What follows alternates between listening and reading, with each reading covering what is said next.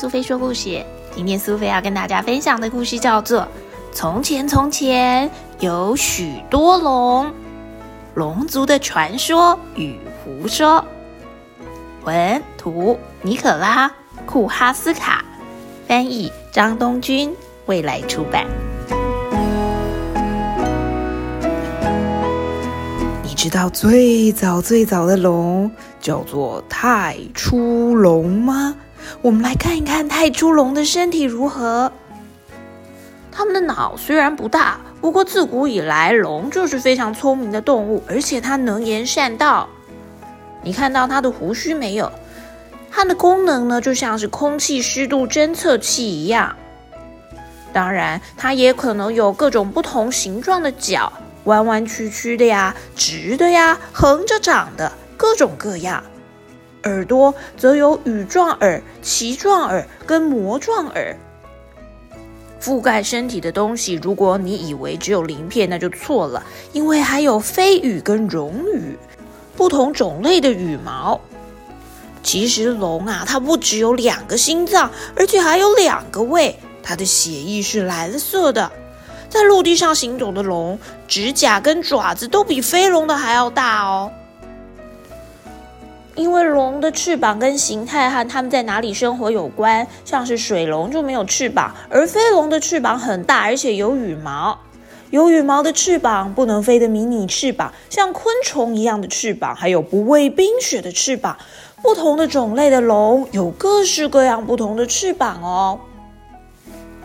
介绍完了龙的身体，你知道，其实，在很久很久以前，人跟龙是非常好的朋友。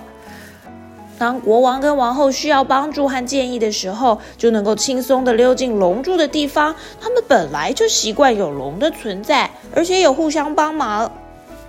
不过后来因为一些事情而导致了人跟龙的友谊破裂，像是贪婪的骑士，他们偷走了龙的宝藏，并且丑化龙的形象。你看看，龙本来帅气的很，却被画成了这像哥吉拉一样的样子。龙还曾经跟国王下棋，他们比的是西洋棋赛，不过看来是有一点小争议。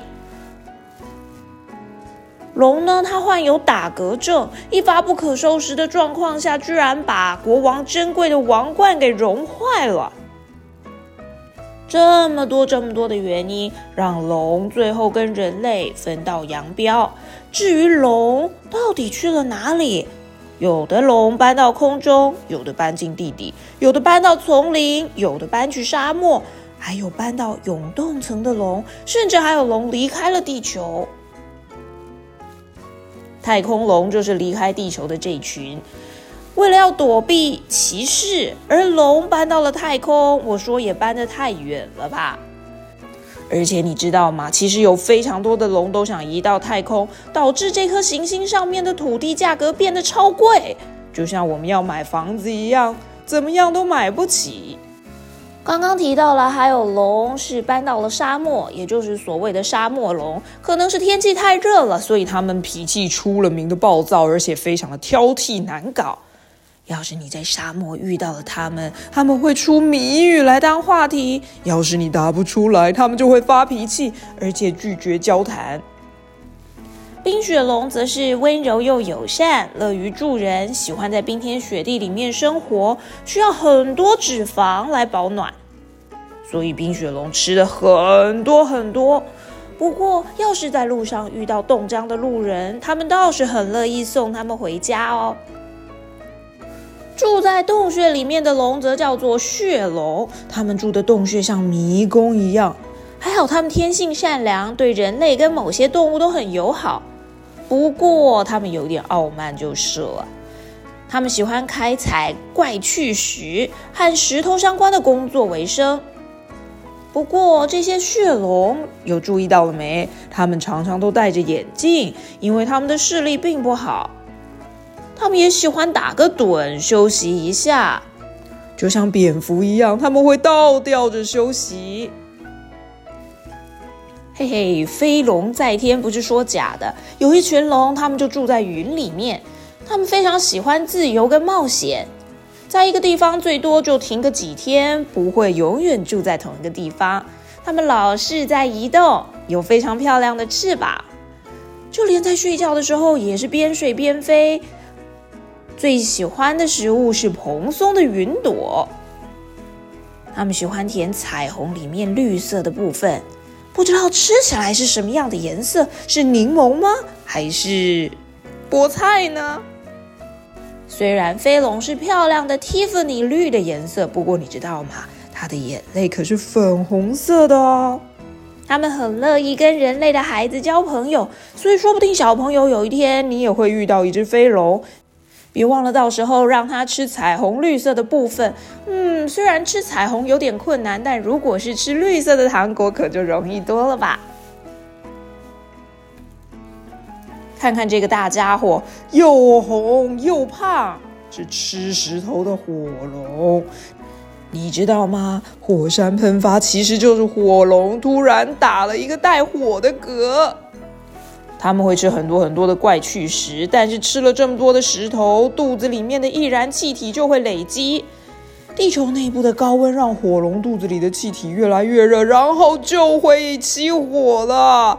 让火龙打嗝的话，要是刚好附近有火山，里面的岩浆就会随着火龙的火嗝喷出地面。至于地震啊，你说到底是怎么发生的呢？其实就是火龙睡觉的时候打呼，它们的鼾声能够震动整个地壳。空气中漂浮的火山灰啊，还有烟雾，都是肚子里面装的怪趣石的火龙吐气的时候产生的呢。小朋友，你知道龙爸爸、龙妈妈会教他们的龙小孩一些什么吗？告诉你，其实跟你学的也差不多。他们会学加法减法，学怎么玩西洋棋，学什么东西可以吃，什么东西不能吃。当然，他们还要学习怎么保养自己的鳞片，学习童话故事是骗人的。龙其实并不邪恶，发光的东西并不全部都是黄金，并且不是所有洞穴都能进去。哦，最重要的是，会飞的龙当然要学习基本的飞行技能。至于年龄满一百岁的儿童龙，就能够进入库龙学院，开始学习怎么样成为一只很得体而且受人尊重的龙。这学院里面的课程可丰富了，不只教他们怎么对抗歧视，教他们怎么沉思，还会教他们研究岩石。伪装技巧当然非常重要，不过基础的数学课、寻找孔洞的训练课，还有金属工艺课程。通通都有。哦，对了，其实恐龙也有死记硬背的训练课，必须要熟记百科全书里面的内容。看来小朋友跟恐龙一样，都得面临这一个很困难的关卡，是吧？听了这么多龙的事情，你一定很好奇，怎么样的龙才能成为一只真正的好龙、有名的龙呢？在恐龙的世界里，有名龙博物馆，也就是不平凡的龙及特殊的收藏。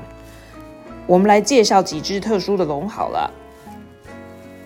博泉莫青，他是水中的旅行家，他花了一百二十天游遍全世界。